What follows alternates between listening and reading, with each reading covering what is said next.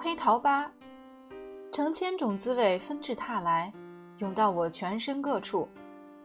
埃伯特举起酒杯，喝了一大口酒。我望着他那张苍老的脸孔，实在很难想象，这个人就是当年那个失去母亲、无依无靠的小男孩。他和面包师傅汉斯之间发展出的独特情谊，也让我感到困惑。刚到杜尔夫村的时候，我跟少年时代的埃伯特一样孤独无助。也许为了这个缘故，他才收留我吧。埃伯特放下酒杯，拿起一根铁棍，拨了拨壁炉里的火，然后继续说下去。村里的人都知道，面包师傅汉斯住在杜尔夫村附近山上的一间小木屋。有关这间小木屋的谣言很多。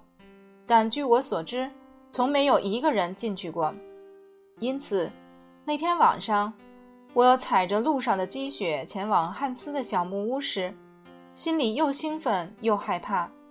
我毕竟是第一个造访神秘面包师的人呢。一轮皎洁的明月从东边山脉升上来，星光满天。我走上木屋前的小丘时，忽然想起，那天打完架后。汉斯请我喝汽水，然后对我说：“有一天他会请我喝一种比汽水好喝千倍的饮料。这种饮料难道跟他所说的那个大秘密有关系吗？”我终于来到了坐落在山脊上的小木屋。卢德维格，你想必已经知道，我们现在就坐在这间屋子里。我使劲点点头，表示我知道。埃伯特又继续说下去：“我走过抽水机，穿过冰雪覆盖的庭院，敲了敲木屋的门。汉斯在屋里应道：‘进来吧，我的孩子。’我一听，觉得怪怪的，因为那时我毕竟只有十二岁，而我的亲生父亲也还活着，跟我一块儿住在农庄上，被别人当作儿子，总是不太妥当啊。”我走进屋里，感觉上就像突然进入另一个世界。汉斯坐在一张很深的摇椅里，在他周遭，整个屋子四处摆着玻璃缸，里头养着金鱼。屋子的每一个角落仿佛都有一道小小的彩虹在跳跃。除了金鱼外，屋里还有各种稀奇古怪的东西，让我看得目瞪口呆。经过好多年。我才弄清楚那些东西是什么。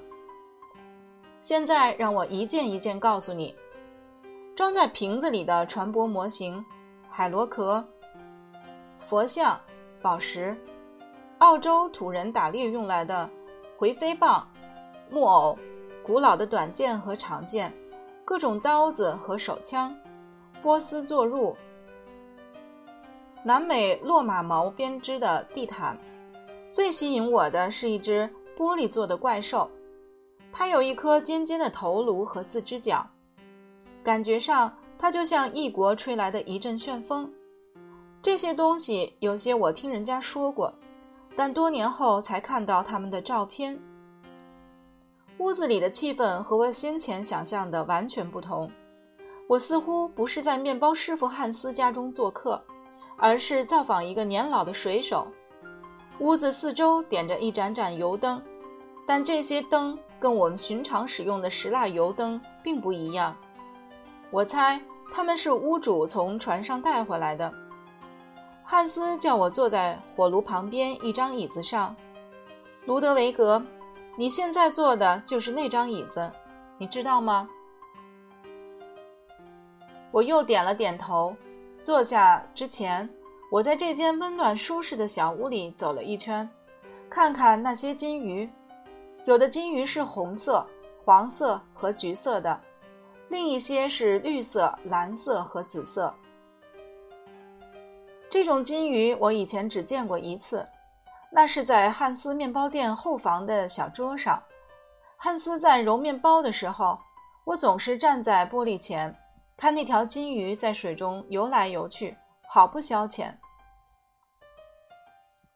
观赏完屋子里的金鱼后，我走到汉斯跟前，对他说：“你家里养着好多金鱼呀，你能不能告诉我你是在哪儿捕捉它们的呢？”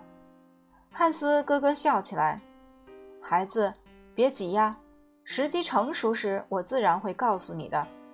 告诉我，我离开人世后，你想不想当杜尔夫村的面包师傅啊？”那时我虽然只是个孩子，但早就拿定主意，将来要当面包师。除了汉斯和他的面包店，我在这个世界上没有其他东西可以依靠。我妈已经过世了。我爸成天只知道喝酒，根本不理会我的死活，而我的哥哥和姐姐们都已经搬到外地去住。于是，我向汉斯正式表明我的意愿，我决定从事面包这一行。汉斯点点头，我也赞成。嗯，我离开人世后，你也得帮我照顾这些金鱼呀。你还有一个任务，担任彩虹汽水的守护者。绝不能让这个秘密泄露出去。彩虹汽水是什么东西？汉斯扬起他那两道灰白的眉毛，压低嗓门悄声说：“孩子，你尝一口就知道。它喝起来味道怎么样呢？”汉斯一个劲儿摇摆着，摇晃着他那白发苍苍的头颅。普通的汽水只有一个味道，要么是橘子味儿。要么梨子味儿或草莓味儿，可是埃伯特，彩虹汽水可就完全不同啊！这种汽水包含各种各样的味道，你只需要喝一口，就能够尝遍天下所有果子的味道，连你以前从没吃过的水果和各种草莓也都能同时尝到呢。我听了直咽口水，那一定很好喝了。汉斯打鼻子里嗤笑一声：“啊，何止好喝呀！喝普通的汽水时，你只能用嘴巴品尝它的味道，首先用舌头和上颚，然后用喉咙，如此而已。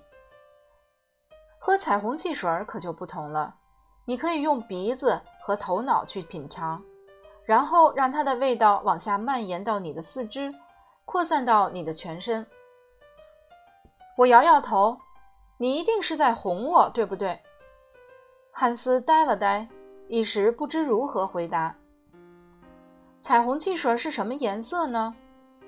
汉斯笑了起来。孩子，你的问题真多。问问题固然是好习惯，可是有些问题实在是很难回答呀。我还是把彩虹汽水拿出来，让你亲眼瞧瞧吧。汉斯从摇椅里站起身来，走到通往小卧室的一扇门前，把它推开。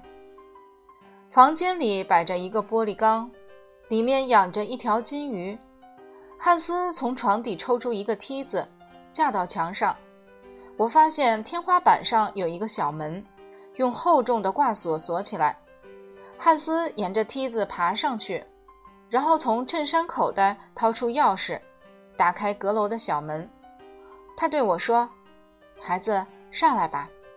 五十多年中，只有我曾经上来过。”我跟着他爬到阁楼上，月光从屋顶的一扇小窗流泻进来，照射在满布灰尘和蜘蛛网的老旧箱子和船铃上。照亮阁楼的不只是月光，除了淡蓝色的月光外，阁楼里还闪烁着一股明艳的光芒。犹如一道灿烂的彩虹。进入阁楼后，汉斯立刻走到一个角落，伸出手来指了一指，在倾斜的屋顶下，一个古老的瓶子矗立在地板上，瓶子散发出无比艳丽的光芒，让我看到一阵目眩，连忙闭上眼睛。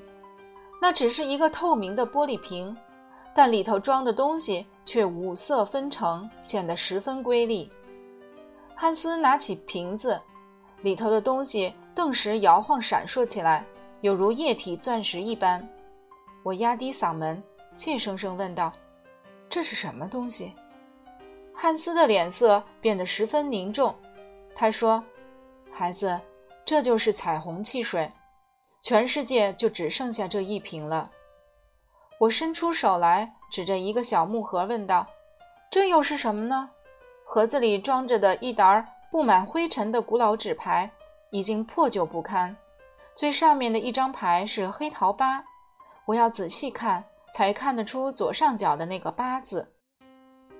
汉斯把手指伸到嘴唇上，悄声说：“那是弗洛德的纸牌。”弗洛德是谁呀？汉斯说：“以后再告诉你吧。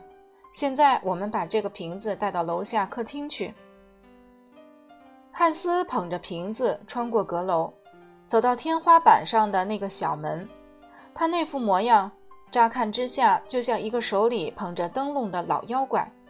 只是那盏灯笼放射出来的不是一个光圈，而是千百道五颜六色、跳跃不停的光芒。我们回到楼下客厅，汉斯把瓶子安放在壁炉前面的一张桌子上，在瓶子的光芒照射下，屋里所有稀奇古怪的东西都染上了一层鲜艳的色彩。佛像变成绿色，老旧的左轮手枪发出蓝光。回飞棒红得像血一样，我问：“这就是彩虹汽水吗？”汉斯答道：“对，最后一瓶，喝完就没有了。这也好，反正这种好东西不适合摆在店里公开出售。”他拿来一只小杯子，打开瓶盖，只往杯里倒进两滴水，这两滴水躺在杯底，闪闪发光，宛如两朵雪花。汉斯说：“两滴就够了。”我感到有点惊讶，不能让我多喝一点吗？汉斯这老头子只管摇头：“小尝一口就够了，一滴彩虹汽水的味道能保持好多个钟头呢。”我还不死心，好吧，我今天喝一滴，明天早上再喝一滴吧。汉斯把头摇得更厉害了：“不行，不行。”今天喝完这一滴以后，绝不可以再喝。这种汽水实在太好喝了，你喝了第一滴后，说不定会想把整瓶偷来喝。你离开后，我得把这瓶汽水放回阁楼上锁起来。改天会告诉你弗洛德纸牌的故事。你知道他的遭遇后，就会明白我的苦心。这种东西实在不能多喝。我好奇地问道。你自己喝过吗？喝过一次，那是五十多年前的事情了。